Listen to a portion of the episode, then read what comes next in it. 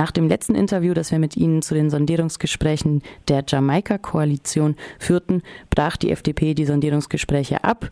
Damals hatten sie von Pro Asyl sich Sorgen über neue Regelungen der Duldung und Familiennachzug gemacht. Und die Parteien, die diese Themen nun debattieren, sind nicht mehr dieselben, doch die Themen ähnlich. Überrascht Sie der Ausgang der Gespräche?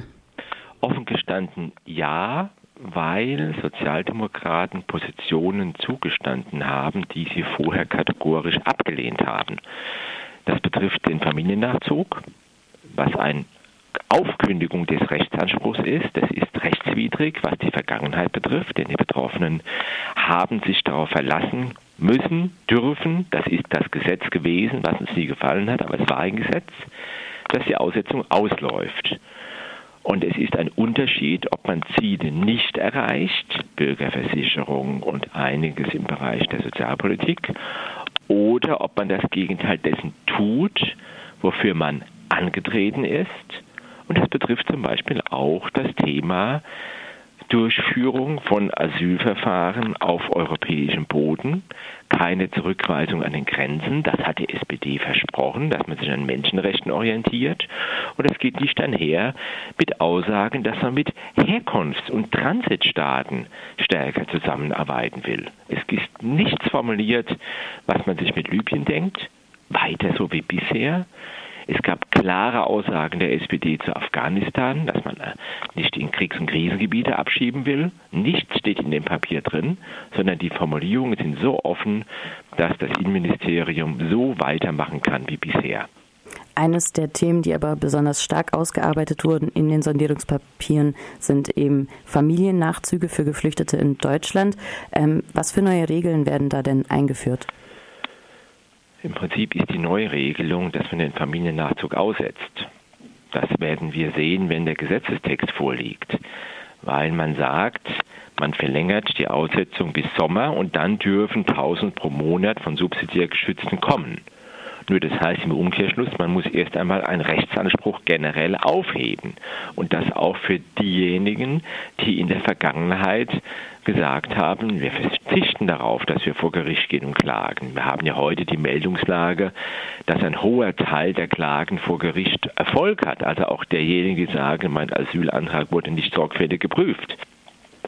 Also, dass man hier sagt, 1000 pro Monat dürfen kommen bei humanitären Gründen es ist völlig offen, was die Gründe sein sollen und wer äh, entscheidet, welche Gründe so gewichtig sind, dass man kommen darf und wo nicht. Also das ist in hohem Maße misslich, ärgerlich, rechtswidrig, grundgesetzwidrig, menschenrechtswidrig, denn wir reden darüber, dass Menschen, die vor Folter und Krieg geflohen sind, ja auch nicht so einfach zurück können. Die müssten im Prinzip, und so ist die Gesetzeslage in Deutschland, dieselben Rechtsansprüche auf Familiennachzug haben wie Flüchtlinge, die individuell aus politischen Gründen verfolgt wurden.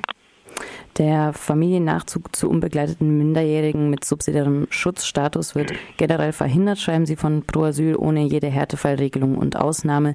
Die zynische Begründung sei, so werde verhindert, dass Minderjährige von ihren Eltern unter Gefährdung des Kindeswohls auf die gefährliche Reise vorgeschickt würden. Was sich auch etwas zynisch anhört, ähm, sind die Bekenntnisse zu einer gelingenden Integration, die von der GroKo gemacht werden. Wie sieht es denn mit den Inhalten aus? Sieht die GroKo eine integrationsfreundliche Politik vor?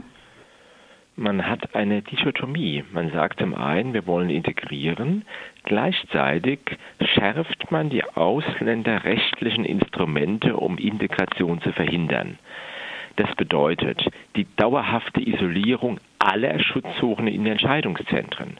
Das ist katastrophal für Integration selbst wenn die Menschen anerkannt werden sollten oder wenn sie nach einer Ablehnung vor Gericht Erfolg haben sollten, dann sind sie über 12, 15, 24 Monate und länger in diesen Zentren untergebracht. Anker heißt dies, Ankereinrichtungen heißen die beschönigen. Ankunftsentscheidungsrückführungszentren. Damit untergräbt man Integration. Diese Großlager führen zu psychischer Verelendung, Gewaltexzessen, Stigmatisierung, Sie sind ein Nährboden für rassistische Vorurteile. Und das Arbeitsverbot gilt gesetzlich in den Erstaufnahmeeinrichtungen. Was hat es denn konkreter mit diesen Ankereinrichtungen? Das steht für zentrale Aufnahme-, Entscheidungs- und Rück Rückführungseinrichtungen. Also kurz, ähm, wie sind die denn aufgebaut und heißt das, dass wenn eine Person dort interniert wird, dass sie bis zu ihrer Abschiebung im schlimmsten Fall nicht mehr aus diesen Zentren rauskommt? Also ob die rauskommen oder nicht, ist offen, es ist unklar, das wird der Gesetzgebungsprozess zeigen. Es ist auch die Frage, ob das Bundesgesetzgebung oder Landesgesetzgebung ist. Nur das Konzept heißt, dass, dass man dort alles unterbringt, auch Verwaltungsgerichte, auch Ausländerbehörden. Und wenn man die sehr weit von Ortschaften, Städten, Beratungsnetzwerken äh, einrichtet, dann haben die Betroffenen kaum noch Zugang zu Rechtsweg, zu unabhängigen Ehrenamtlichen, die ihnen helfen und zur Seite stehen. Dort soll es übrigens eine äh, spezielle Rechtsberatung geben. Das heißt nicht unabhängig, speziell. Für besonders Vulnerable. Ja, was sind denn besonders Vulnerable? Sind das Menschen, die mehrfach und nicht nur einmal gefoltert wurden? Oder will man dann nach dem Grad der Folter differenzieren?